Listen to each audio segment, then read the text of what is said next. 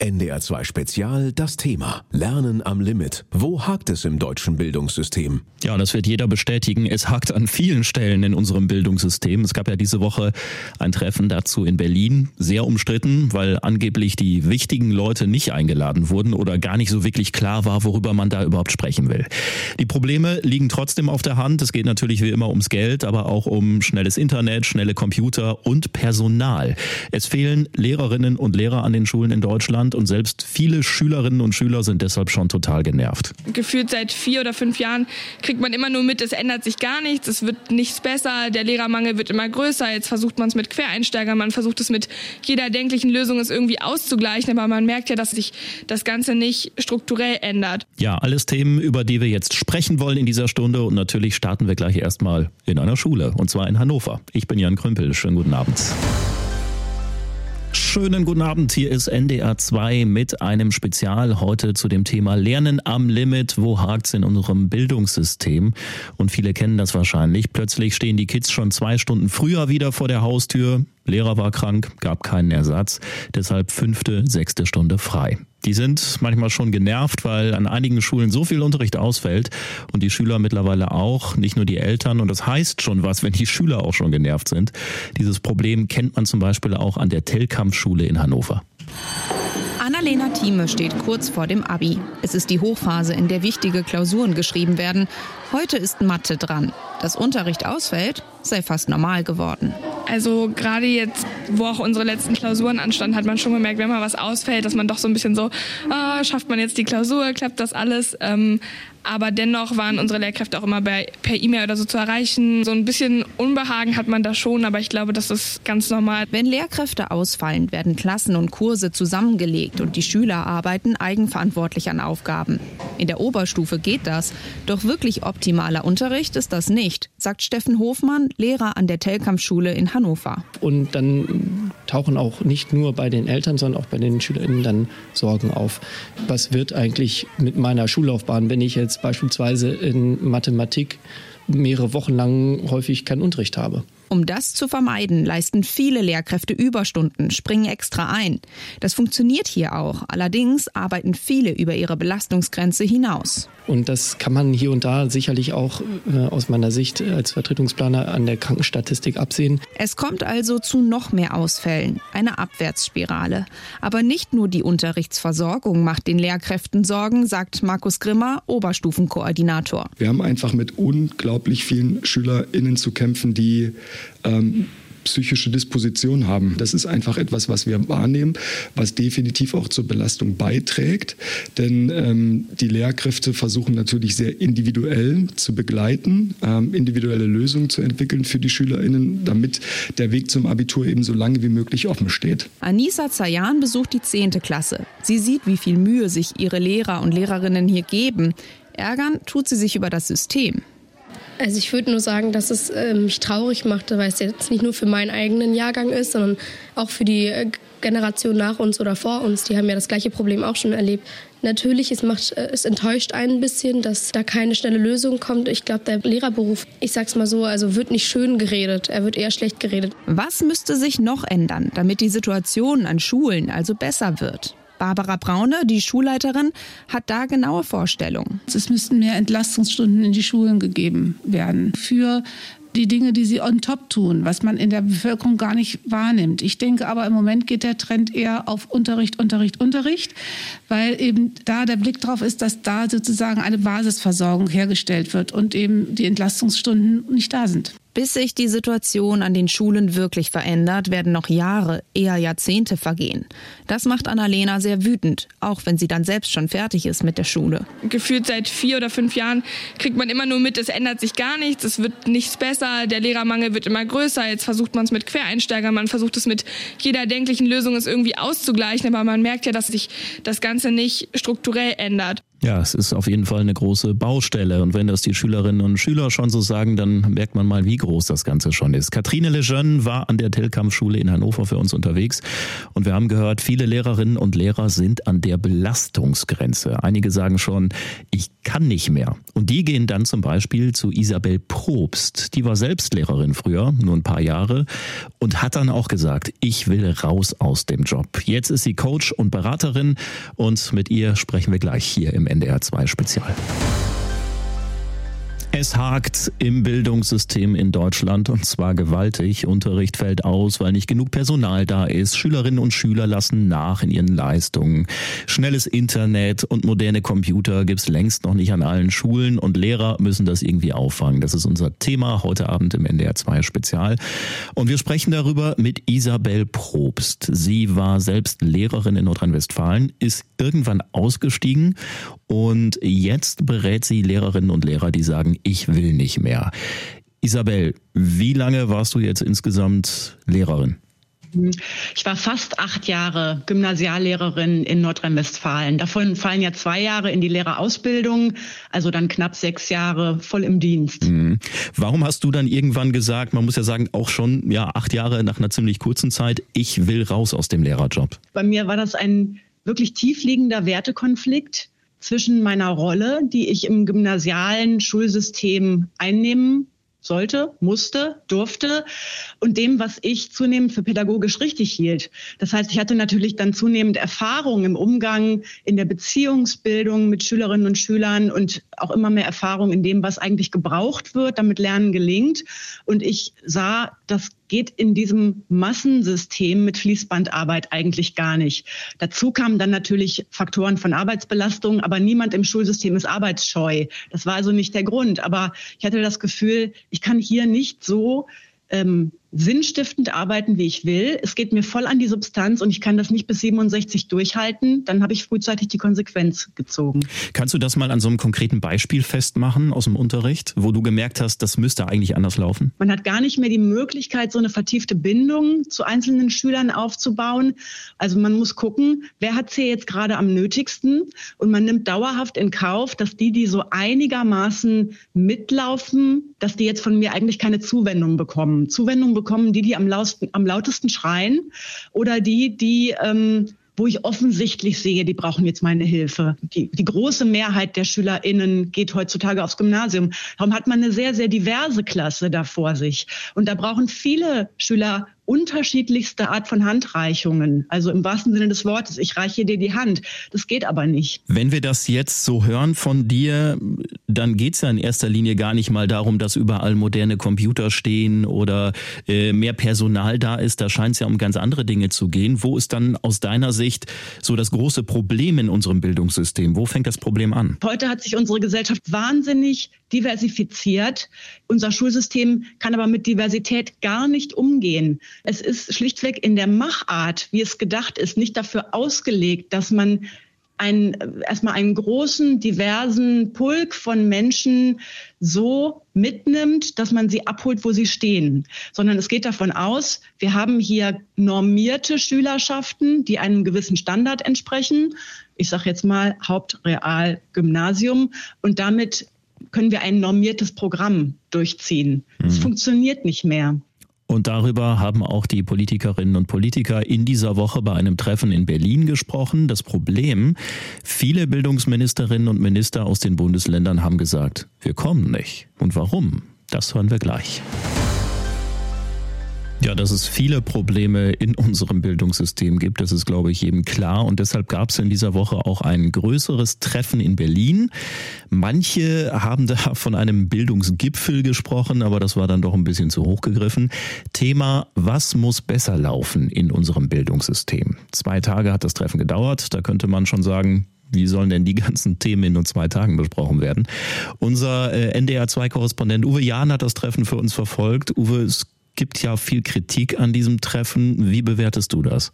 Das ist ein erster Aufschlag vielleicht bescheiden kann man sagen, aber es ist ein erster Aufschlag und es soll sozusagen mit ähm, diesen verschiedenen Akteuren auch weitergehen. Das heißt dann Teambildung, es soll ein Arbeitskreis sein, wo man eben versucht, so ein Aufbruchsignal zu setzen, weil mit den Strukturen, die man bisher hatte, ist das ja also jedenfalls, wenn man die Ergebnisse sich anguckt, die ja nicht gerade ähm, erfreulich sind, ist es bisher ja noch nicht so gelungen, da einen Aufbruch in der Bildungspolitik hinzulegen.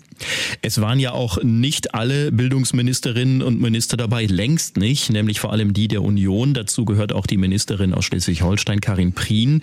Mit ihr habe ich gesprochen und ich habe sie gefragt, warum sie da nicht mitmacht. Wenn man äh, eine neue Kultur der Zusammenarbeit will, dann aber weder den Termin noch die Agenda, noch die Themen miteinander bespricht. Auch Frau Watzinger hat ja nahezu keinerlei Zuständigkeit im, im Schulbereich. Ähm, der Bund finanziert ja übrigens auch im Schulbereich so gut wie gar nicht. Und insofern ist das dann schon ein merkwürdiges Vorgehen. Uwe, kannst du diese Kritik nachvollziehen? Ehrlich gesagt nicht. Wenn man zu einem Treffen einlädt, wo alle Beteiligten sich zusammensetzen können und sollen, gibt es meiner Meinung nach tatsächlich keine guten Gründe, nicht zu erscheinen. Und ich erinnere daran, dass äh, ja auch Frau Karliczek, eine CDU-Ministerin, damals schon versucht hat, ähm, bildungspolitische Impulse zu setzen. Die wollte ja sogar einen nationalen Bildungsrat damals einführen, weil es eben Koordinierungsprobleme gibt und weil wir eben in einem Land leben, wo äh, Familien mit Kindern, mit schulpflichtigen Kindern nicht so ohne weiteres umziehen können, was ich finde ein ziemlicher Hammer ist, ehrlich gesagt. Und insofern gibt es tatsächlich, glaube ich, da wirklich sehr, sehr viel zu besprechen. Und nach allem, was wir gehört haben, ist dieser Termin zum Beispiel mehrere Monate bekannt gewesen. Und sicher kann man der Ministerin vorwerfen, dass ähm, sozusagen sie wenig bekannt gegeben hat über das, was da passieren soll, dass sie kein Thesenpapier vorher auf den Tisch gelegt hat. Aber in einem ergebnisoffenen Prozess äh, zu starten, kann ja erstmal kein Fehler sein. Und wir wollen mal nicht vergessen, wenn die Bundesbildungsministerin mit thematischen, inhaltlichen Vorgaben da reingegangen wäre, wäre, hätte man ihr das auch übel genommen, weil sie ja tatsächlich nicht die Kompetenzen hat, solange Bildung Ländersache ist. Hm, und genau da sehen viele ja auch das Problem. Bildung ist Ländersache, darüber sprechen wir nachher auch nochmal. Gleich geht es hier bei NDR 2 erstmal um das Personalproblem an den Schulen. Es gibt an vielen Stellen zu wenig Lehrerinnen und Lehrer. Die Politik wirbt ja oft damit, dass man ja verbeamtet wird und es gutes Geld gibt. Und ja, das mag ja auch sein, ist aber nicht ganz der richtige Weg. Das sagt Isabel Probst, früher Lehrerin gewesen, jetzt berät sie Lehrerinnen und Lehrer, die aussteigen wollen. Gleich nach halb unser Thema. Ja, eine Bekannte von mir, die ist Lehrerin, nicht verbeamtet. Sie ist letztens umgezogen in die Nähe von Hamburg und hat sich abends auf einem Jobportal für Schulen angemeldet. Und noch am selben Abend hat sie mehrere Anrufe von Schulleitern persönlich bekommen, die fast ja gebettelt haben, dass sie bei denen an der Schule anfängt.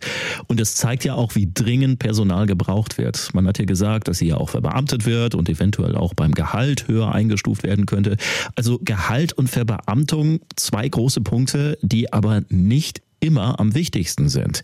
Das sagt Isabel Probst. Sie war selbst Lehrerin an einem Gymnasium in Nordrhein-Westfalen. Heute berät sie Aussteiger und hat einen eigenen Podcast dazu. Das, was von der Politik ja gerne ins Feld geführt wird, sind die formalen Rahmenbedingungen dieser Arbeit, nämlich die Sicherheit des Jobs.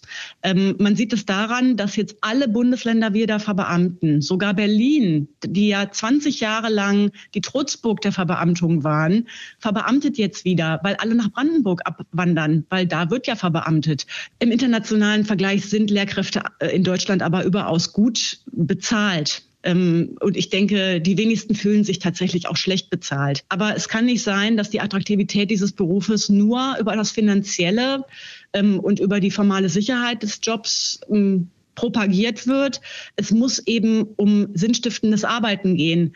Es gibt keine flächendeckenden, wirksamen Fortbildungskonzepte. Es gibt kein Talentmanagement. Das heißt, wer sich selbst entwickeln möchte, der tut das in der Regel aus eigener Tasche.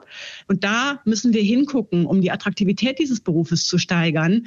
Denn ähm, sich doch professionell weiterzuentwickeln, das wollen doch die allermeisten. Für viele sieht der Beruf so aus, dass sie mit 26 das Gleiche tun werden wie mit 66, nämlich unterrichten. Das klingt jetzt alles nicht wirklich optimistisch, wenn es um den Job des Lehrers geht. Ich habe darüber auch mit Schleswig-Holsteins Bildungsministerin Karin Prien gesprochen. Sie sieht da kein Nachwuchsproblem in ihrem Bundesland. Mein Eindruck ist nach wie vor, dass der Lehrerberuf ein sehr erfüllender ist ähm, und dass wir sehr viele, sehr engagierte Lehrkräfte haben, die einen richtig guten Job machen. Wir haben in Schleswig-Holstein auch sehr viele äh, junge Studierende, die Lehrer werden wollen oder Lehrerinnen nach wie vor.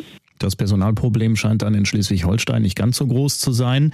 Über Personalprobleme reden die Schulen in Finnland zum Beispiel auch überhaupt gar nicht. Da gibt's das nicht. Da reißen sich die Leute darum, Lehrer zu werden.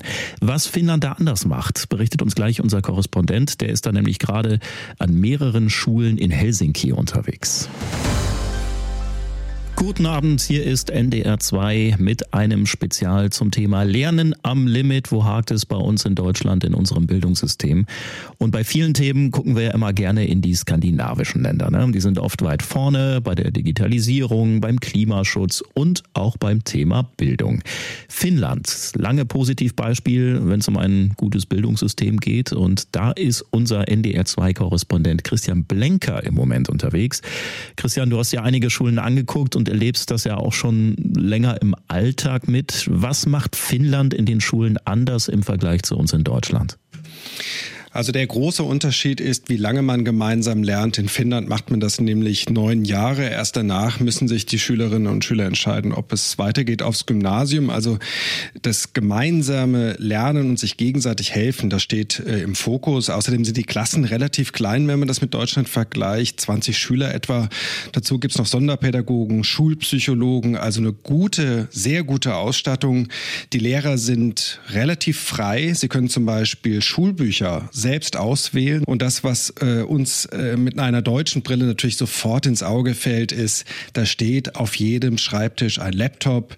Ähm, es gibt keinen Frontalunterricht. Es ist sehr interaktiv. Die Lehrer können sofort äh, reagieren und den Schülerinnen und Schülern helfen.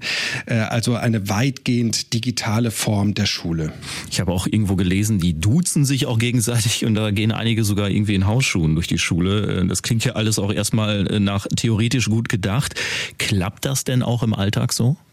Das mit den Schuhen ist übrigens im Norden ganz normal, weil man jetzt natürlich im Winter die dicken Boots anhat und die so, lässt okay. man lieber, die lässt man dann lieber vor der Tür, um den ja. Dreck nicht reinzubringen. Mhm. Ähm, aber es ist ein, ein sehr ähm, kollegiales Verhältnis zwischen Schülerschaft und Lehrerschaft und man muss ja eigentlich nur äh, in die PISA-Ergebnisse gucken, die geben den Finnen eben recht, finde ich. Und ähm, in den vergangenen Jahren beobachtet man, dass selbst Finnland ein bisschen federn lassen muss, also also etwas schlechter wird, aber man muss fairerweise sagen, auf einem sehr, sehr hohen Niveau. Woran liegt das, dass es jetzt dann doch nachlässt? Also mir hat heute ein Lehrer gesagt, ähm, dass die Klassen größer werden und äh, das macht ihnen schon Probleme. Migration äh, ist hier ein Thema. Damit ist die Vielfalt auch der Schülerschaft größer geworden und ähm, die Chancengleichheit nimmt ab. Also das, was den Finnen ja so unheimlich wichtig ist, jedes Individuum im Blick zu haben und zu fördern, wird immer schwieriger, weil das Geld halt knapp wird.